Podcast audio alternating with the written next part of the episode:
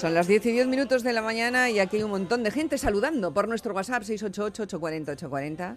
Ander Iribar, ¿qué tal estás? Muy bien, como, Almudena. como José Antonio Pérez Ledo hablaba en su mal pensando de que él que ahora vive en un pueblo Sí. y todo el mundo se saluda, Sí. y ahí- pero se saludan para todo. Y a- aunque no conozcas, ah, pa, ¿qué tal? Hola, ¿cómo va? Buen Claro, camino, claro, buen día, tal. Y dice, y él, llegas a la ciudad y no te saluda nadie, no... Jo, y a veces hasta ni en los ascensores. Ni en los ascensores, a veces ni en el trabajo te saluda. Qué cosas. ¿eh? Bueno, pues dice, un oyente, le voy a coger la palabra y la pongo en antena. Eh, muy bueno el mal pensando de hoy. A mí me pasa lo mismo. Qué bonito es saludarse. Pues sí, señoras y señores. Es muy bonito saludarse. Y en los próximos minutos vamos a tener la oportunidad de saludar a un nuevo invitado aquí en el programa. Sí. Y nos vamos a sumergir además en un thriller medieval Buah. que nos conduce hasta la Pamplona del año 1384. Estamos muy navarros esta mañana. Sí. Vamos a ponernos en situación. A ver, eh, con esta ambientación musical, cuéntame, ¿qué es lo que se narra en este libro que tiene sobre la, sobre la mesa y se titula... ¿Lo puedo, ¿Lo puedo tirar para que vean cómo Buah, no 500 sé yo, va, a hacer mucho ruido. Sí, dale, ¿no? dale. Buah, sí, Ahí sí, está. ahí el está. latido de los tres burgos, editado por Ediciones Eunate, es un proyecto de casa nuestro, de aquí, de, de Pamplona, de Navarra, y, y me parece que es una pasada de, de novela. A mí me, me ha gustado, me lo he pasado muy bien leyéndolo, y encima pues es una gozada porque lo ha escrito una persona que, que se ha volcado en el trabajo de, de hacerlo. Esa ni- es la palabra. Ni más, sí, ni más ni menos que, que bueno, editando y publicando su primera novela, que es también pues, más motivo para, para coger y, ¿qué? y llamarle esta mañana y pasar un rato agradable charlando con él. Una guerra sin sentido enfrenta durante casi dos siglos a las poblaciones de San Nicolás, la, la Navarrería y el Burgo de San Fernín. Y tres jóvenes navarros, Lorea, Juan y Miguel, sus familiares y su círculo más cercano, se ven envueltos en una trama trepidante de medio millar de páginas que sonaban así de fuerte al caer sobre nuestro escritorio, sobre nuestra mesa, que ha, eh, que ha puesto sobre el papel y evitado José Miguel Albizu, que ya está con nosotros. José Miguel, ¿cómo estás? Bienvenido. Enhorabuena por el trabajo, ¿eh? Eh, Milesker, Egunon, Egunon. Pues la verdad que muy contento, muy contento pues eh, de, de haber publicado esta primera novela y muy contento de estar con vosotros. Bien. Además, eh, Almudena, en la novela de José Miguel se saludan mucho. ¿eh? sí, llamas los saludos de la época, con Dios, buen, buenas, Sí, tal, sí, no sí, sé sí, qué. En, mucho, en muchos idiomas, además, Sí, sí, Ander. sí, sí, en muchos, evidentemente en euskera, en muchos idiomas, porque hay, hay un- un- una descripción durante todas las páginas muy, muy, muy minuciosa de cómo era Pamplona y la Navarra de hace un montón de siglos, de 1384, que era un crisol de culturas, de, de- de- de idiomas, de religiones, era, era una pasada, ¿no? Sí, sí, efectivamente. Ahora, eh, pues hablamos, eh, pues eso, ¿no? De la, de, la diversidad, ¿no? En la actualidad está muy de moda, ¿no? Hablar de, de la diversidad, de, del, del mestizaje, ¿no? De todos estos aspectos, pero, pero en aquella época ya eran muy diversos, ¿no? Eh, como tú dices, hablaban diferentes idiomas, hablaban el occitano, hablaban el, el euskera, por supuesto, hablaban el, el, el provenzal, eh, las religiones, pues, pues imaginan, imagínate, ¿no? Las, eh, lo- la religión musulmana, lo- los hebreos, los cristianos, eh, era absolutamente un crisol de, de culturas, efectivamente. Bueno, ahora con la mano en el corazón, aunque no te veamos, José Miguel, ¿cuánto tiempo has tardado en parir esto? Porque está muy documentado. Has recibido también, mm, yo creo que muy buenas indicaciones y muy buenas colaboraciones para que todo estuviera bien hecho. ¿Cuánto te ha llevado este proyecto? Desde que lo ideas hasta que dices, uff, ya está en, en Ediciones Eunate. Sí, bueno, pues la verdad que mucho tiempo. Es verdad que, eh, eh, bueno, yo he trabajado en comunicación, he trabajado en marketing toda mi vida, ¿no? Y, y la verdad que esta idea de, de publicar una novela, y además esta novela en concreto, ¿no? En concreto, eh, eh, ambientada en la, en la Pamplona de la Edad Media, pues la tenía ahí en la cabeza y he ido construyendo la historia en, eh, en la- en la imaginación durante mucho tiempo y a la vez me he ido documentando.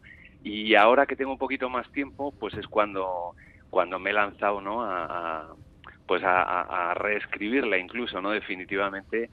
Yo te diría que los dos últimos años han sido pues los, los más trabajosos, ¿no?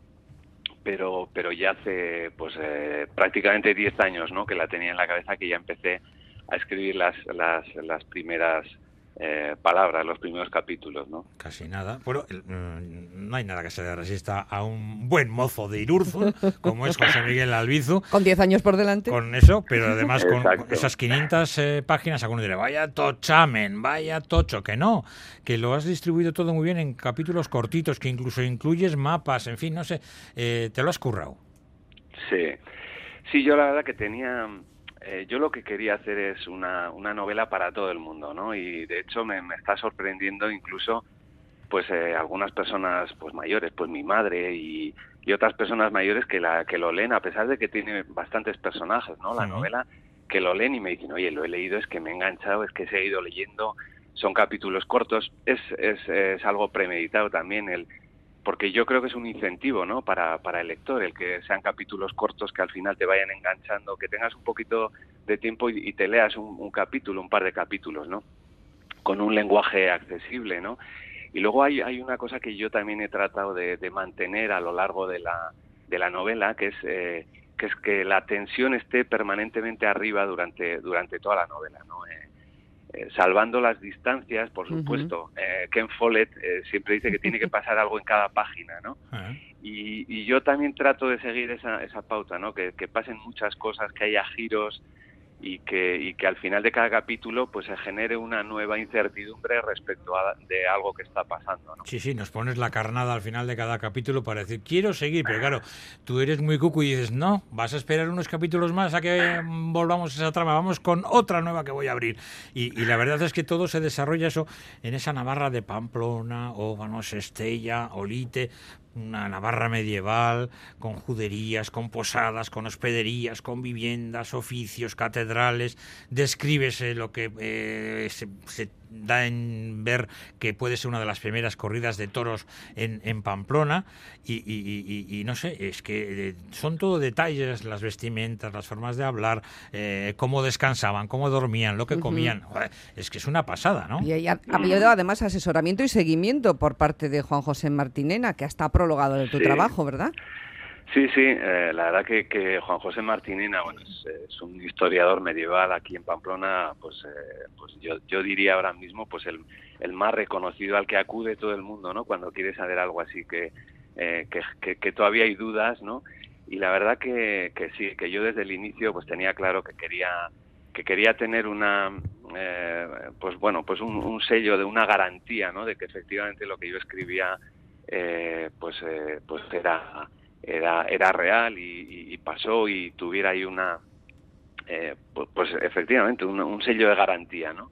Y él, él se prestó desde el principio, leyó mis primeros pues mis primeros párrafos, mis había, primeros Había, creo, José Miguel, un cruce de mensajes interesante, porque Martinena también flipaba un poco, si se me permite la expresión, con, con lo que él releía, ¿no? Sí, sí, sí. Bueno, tengo muchísimas anécdotas con él, ¿no? En esas tardes de cafés.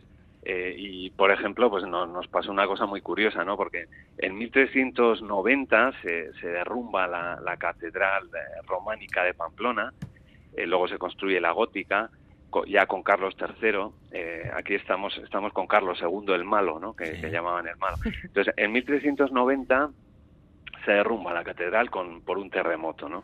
Pero yo estoy en 1384 y entonces digo, bueno, oye, ¿qué hago? Derrumbo porque la verdad que me venía fenomenal derrumbar la catedral. Y derrumbas, sí, y derrumbas. no vamos a decir más, pero derrumbas. Yo derrumbo, derrumbo la catedral.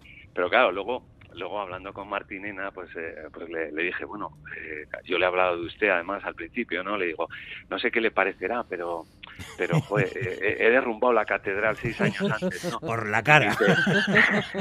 Y entonces, me dijo, bueno, pues eso tendré que reseñarlo en el prólogo, por supuesto, ¿no? Sí. Y, y, así es, y así es, sí. la verdad que sí, que me, me he preocupado muchísimo. La verdad que siempre que juzgamos, ¿no? Eh, pues una época pasada, eh, pues nos servimos de, esquemas actuales, ¿no? Y esto pues no es correcto, ¿no? En aquella época, bueno, pues evidentemente los valores, la, la ética, eh, los actos tenían que ver con otros, con otros parámetros, con otros valores, ¿no? Y hay tantas cosas diferentes hay, o sea, hay muchas, por un lado hay muchas cosas diferentes, ¿no? Cómo dormían, cómo comían, lo que comían, las enfermedades, ¿no? Las enfermedades. ¿Y cómo dormían? ¿Cómo comían? ¿De qué enfermaban? Y los humores. Cuéntanoslo Nos cuenta todo, los humores, duermen a ratos, el primer sueño, la oración, todo. Exacto, exacto. Ander, Ander se lo ha leído muy bien. lo pasa bien, ¿eh? disfruto mucho. Créeme, de cabo a rabo, sí, sí, sí. De cabo a rabo, sí, sí. Ahora te toca a ti, Almudena. Ahora, claro, pero tengo, que, tengo una lista... Que sepas que es una gran aficionada también a la novela histórica. Que, ¿eh? que la voy a poner arriba del todo, pero tengo una lista de libros que te puedes bailar encima, no sé, lo, que quieras, muchísimo. Bueno, pero cuéntame un poco de eso, porque estoy segura de que los oyentes estarán preguntando precisamente, ay, esa gente que comía, ¿y, cómo dormía? ¿Dormían sentados o, y dónde? ¿Cómo lo hacían? curioso. Pues eh, a mí, por ejemplo, una de las cosas que me, que me llamó la atención eh, fue leyendo ¿no? y documentándome o sea, dormían en dos actos, vamos a decir, como ha dicho Ander, ¿no? O sea, eh, eh, una, las primeras cuatro o cinco horas o lo que fuera, pues desde que, oscurecía, eh, dormían, luego se despertaban, se levantaban, hacían alguna, alguna actividad o rezaban o, o lo que fuera y volvían a dormir. O sea, era, dormían en dos actos, ¿no? muy muy curioso. ¿Cómo ahora? ¿Te levantas, ves el WhatsApp, pones la radio? Exacto, sí, sí. Y, luego, por ejemplo, otra cosa que cuento, que también es muy curiosa, ¿no? Es, eh, o sea, ellos consideraban que las enfermedades eh, provenían del desequilibrio entre los humores del cuerpo, ¿no? El cuerpo tenía el humor rojo, el humor blanco, el humor negro y el humor amarillo, ¿no? El, cuerpo estaba formado de, de, esos humores y el desequilibrio entre esos humores es lo que producía las enfermedades, ¿no? Por eso, eh, por ejemplo, un desequilibrio del humor rojo, pues la, la la prevención o, el tratamiento era, eran las sangrías, ¿no? Eh, eh, de ahí viene el, tema de las sangrías, ¿no? Eh, cosas muy muy curiosas, bueno, las comidas, evidentemente, pues, bueno, bebían, eso eso lo estoy lo estoy estudiando ahora. cerveza. bueno, bebían cerveza y bebían vino. Para desayunar. cerveza para desayunar, efectivamente. Luego el vino, el vino era, bebían más vino que agua, porque el agua pues, podía estar contaminada, no tenían, no tenían agua corriente, evidentemente, ¿no? Y bebían más vino que agua porque el, vino lo podían, lo podían eh, conservar, lo, tenían sus, sus, lugares, ¿no? Donde guardarlo. El agua, eh, también bebían agua, evidentemente, pero, pero bebían más vino que agua, ¿no? Y de hecho, eh, pues hay documentación de, de que bebían pues más de un litro de vino al día, ¿no? Era, incluso los niños bebían vino, ¿no? Eh, cosas muy, muy curiosas, sí. Bueno, y la trama es muy interesante, como digo, nos eh, trasladas a, la Pamplona de la Edad Media, pero encima ha coincidido que este pasado año se han cumplido los 600 años del privilegio de la unión de los tres burgos. ¿Ese es el origen de Pamplona? Que daría el origen de, Pamplona, ¿no? Y, y tú, bueno, pues en toda la trama lo que estás es digamos que enseñándonos o mostrándonos cómo los habitantes de esos burgos estaban ya bastante hasta el gorro sobre mm. todo del gobernador, que era un pedazo de canalla. Es, que era muy malo, es, muy malo. Y su otro coadlater, el Johan. Es muy malo, dice El Johan también era malísimo, aunque era muy listo, pero eh, los has eh, puesto muy bien de malos, eh, malos malísimos. Sí, sí. Sí, bueno, la, la, la trama, evidente, efectivamente, porque Navarra, el, el origen de Pamplona es, es la, la, antigua Iruña de los vascones, ¿no? En la Navarrería, que es el burgo original, eh, eran, era una ciudad episcopal, el, dueño de la ciudad era el obispo y, los siervos eran labradores, o sea, ese es el origen de, eh, de Pamplona, ¿no? Y luego los reyes eh, conceden privilegios a los, a los francos que venían, que venían peregrinando, ¿no? En el Camino de Santiago y entonces mm, se forma el, el burgo de San Cernín y luego el burgo de San Nicolás o la población de San Nicolás, ¿no? Entonces eh, son tres ciudades fortificadas, separadas por fosos y por, muros, tres ciudades independientes, con habitantes, con gentes diferentes en cada una de ellas, con idiomas diferentes y con privilegios diferentes. Entonces, esa diferencia de privilegios es la que provoca las guerras, guerras eh, cruentas, guerras sangrientas, absolutamente eh, devastadoras, ¿no? En 1276 se arrasó absolutamente la, la navarrería, ¿no? Solo quedó en pie la catedral y poco más, ¿no? Y, y entonces eh, esas, esas guerras, eh, pues permanentemente eh, los, habitantes de los burgos están buscando pues una igualdad ¿no? de, de, derechos. Por ejemplo, San Nicolás no podía construir ni murallas ni viviendas frente al burgo de San Cernín. O sea, San Cernín tenía una muralla y San Nicolás no tenía una muralla. Esa, es, esa es un poco la situación, ¿no? Pamplona, el, casco antiguo de Pamplona, el casco viejo, eh, pues es lo que ha sido la ciudad de Pamplona durante, durante muchos siglos, ¿no? Porque las murallas se derribaron en el siglo XIX, ¿no? Entonces realmente, eh, pues eso es lo que era Pamplona desde la Edad Media, ¿no? Y es muy reconocible porque hay muchos edificios eh, que provienen de la Edad Media en las calles, los dónde estaban los fosos. de hecho, ahora, por ejemplo, estoy haciendo alguna visita guiada con con, gente y, lo, y vamos contando un poquito la, historia esa de la Edad Media y también la historia de mi novela, ¿no? Tú, qué interesante. o sea, te vas con el latido de los tres burgos y te recorres ¿eh? Iruña y oye, encima pues dices, mira, esto qué interesante Pues, pues vamos, lo que has conseguido es, creo que, interesar mucho a, los lectores de, Pamplona, de todo Navarra, pero es que también hace poquito mm, estuviste en la Zoca de Durango y con muy buena acogida también, ¿no? Sí, Sí, la verdad que yo siempre digo que la Edad Media es universal. O sea, lo que pasó aquí en Pamplona eh, pasó en, muchísimas ciudades medievales, ¿no? Quiere decir que los problemas eran los mismos, las situaciones eran los mismos, las enfermedades eran las mismas. Eh, por lo tanto, la historia que yo cuento, eh, ubicada, ambientada en, en, Pamplona, en la Pamplona de la Edad Media, eh, podía haberse dado en cualquier en cualquier ciudad, ¿no? Porque realmente es una historia de ficción, tiene un entorno, un entorno religioso, un entorno político, un entorno físico, pero realmente podía haberse dado en cualquier ciudad, ¿no?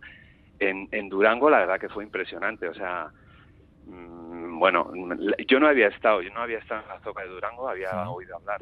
Eh, pues eh, a muchas a muchos amigos a familiares no que habían estado y digo joder pues, pues tengo voy que a ir. como pues tengo que ir. Y la verdad que, que muy bien muy bien muy, buena acogida. Eh, y bueno por ejemplo este fin de semana que he estado en, en Barcelona que presenté también la novela en, Barcelona en, en, Documenta en la librería Documenta eh, me pasé digo voy a pasarme por la librería y y ahí que vi mi libro, ¿no? O sea, que la verdad que es, una, que es, una, una, gozada, ¿no? Me está dando muchas, la verdad que muchas, muchas, alegrías. Creo que, que estáis ya... ¿Tercera edición? Eso es en previas de la tercera edición, ¿no? Sí, yo creo que sí, estamos ya ahí, estamos ya ahí, porque, porque sí, bueno, tengo que agradecer, por supuesto, a María Oset, a la, a la editora, ¿no? El, haberme dado la, la oportunidad de, de publicar de publicar el latido y, y, bueno, hace poquito me dijo que sí, sí, que estamos ya ahí en la, en la tercera edición, o sea que encantado. Bien, bien.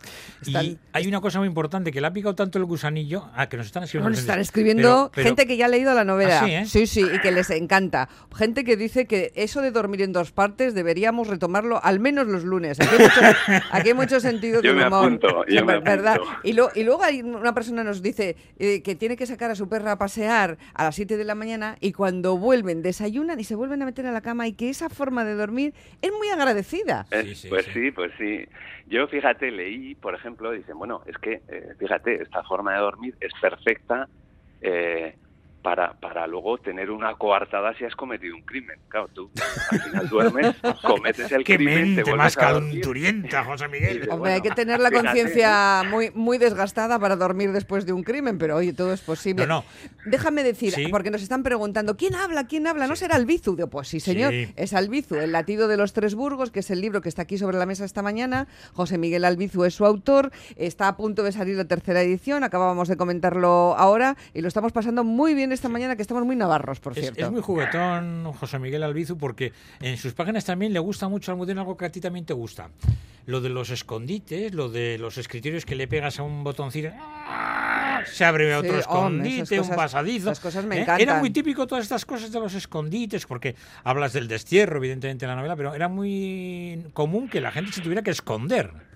Mm, sí, sí, sí. Bueno, yo creo que en, toda nuestra historia, ¿no? Siempre hay escondites famosos, ¿no? El, pues fíjate lo de Ana Frank, ¿no? Eh, mm. Que alguna vez lo he pensado, porque yo he visitado un par de veces en la casa de Ana Frank, ¿no? En Ámsterdam, en, y, y, y, alguna vez he pensado, digo, hasta qué punto, ¿no? Cosas que, que, están en nuestro, en nuestro subconsciente, que nos han funcionado o que nos han llamado tantísimo la atención, luego, luego acabas, eh, acabas eh, poniéndolas ¿no? En, en, tu novela. ¿no? Y es verdad, lo de los escondites, bueno, es que en aquella época tenían que esconderse. ¿no? Y, eh, por ejemplo, hay, hay una historia también que, que, es muy muy conocida aquí en Navarra, que es la, la, historia de los infanzones, ¿no? Eh, que eran que eran perseguidos por los, eh, bueno, pues básicamente los infanzones eran hidalgos que se defendían eh, a sí mismos, pues de malhechores, pero llegó un momento que también se, empezaron a defender de los reyes, ¿no? Entonces, cuando ya se empezaron a defender de los reyes fue cuando los reyes empezaron a perseguirlos y entonces bueno pues tenían que tenían, tenían que esconderse no los infanzones de Obanos que precisamente es donde donde se esconden los, los tres amigos cuando son perseguidos injustamente por la justicia en la, en la novela, pues bueno, también es un poco ese reflejo de que de alguna manera se tenían que esconder, ¿no? Y luego, por ejemplo, en la, en la casa de madera, que es, eh, que es uno de los, lugar, de los lugares en los que se spoiler, no hagas spoiler, no voy a hacer spoiler, están aquí, nos están cociendo el WhatsApp, no hagas spoiler.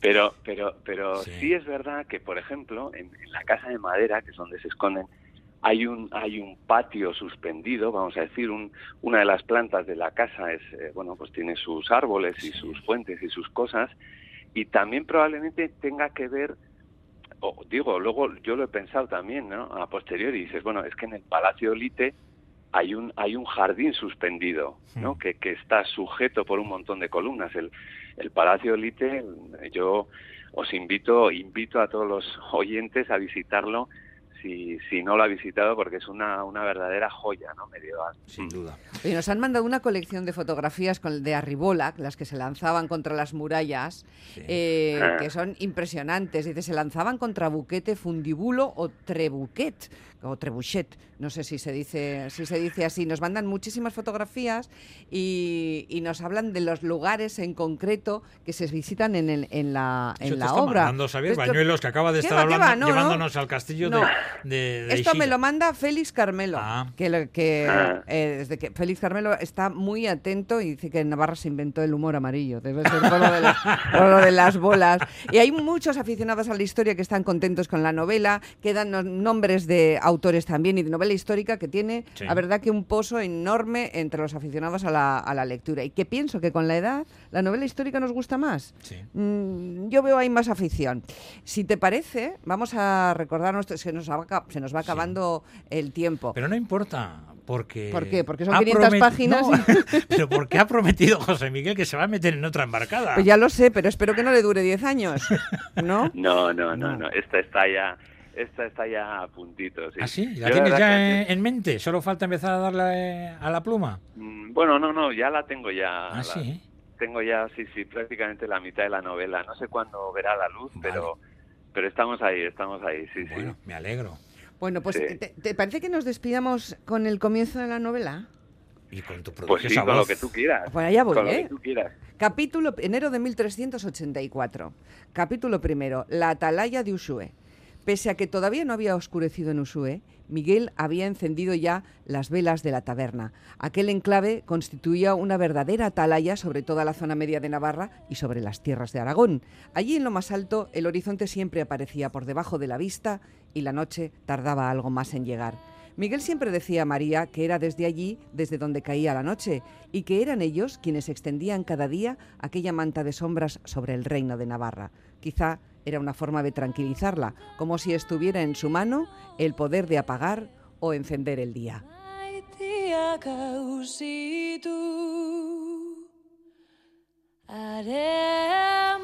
Pues fíjate, nos vamos con música medieval, con una lectura magistral. Esto no, no, no, no tiene precio, ¿eh, José Miguel? Ponlo en un enlace por ahí. Que, que, Almudena te haya puesto voz al inicio de la novela del latido de los bueno, es una pasada.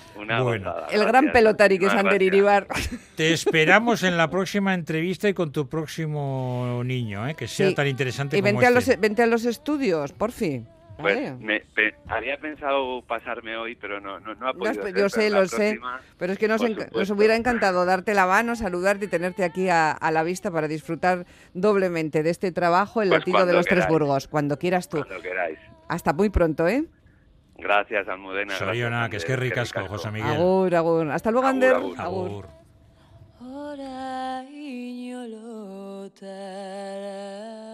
Thank